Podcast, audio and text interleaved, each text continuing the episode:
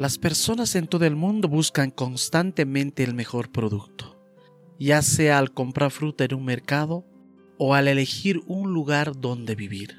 Examinamos, consideramos, comparamos y finalmente hacemos una elección en base a lo que creemos que es mejor.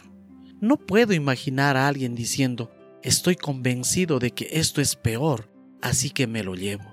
El libro de Proverbios está lleno de comparaciones que nos señalan el sendero correcto en la vida, debido a que el propósito del libro es darle al lector conocimiento y sabiduría basados en el temor del Señor. No es de sorprender encontrar que se hagan declaraciones tales como esto es mejor que aquello. En Proverbios capítulo 16, verso 16, leemos que es mejor obtener sabiduría que oro o plata. Mejor ser humilde entre los pobres que ser orgulloso entre los ricos. Eso nos dice el verso 19. Y mejor controlar nuestro temperamento que gobernar una ciudad.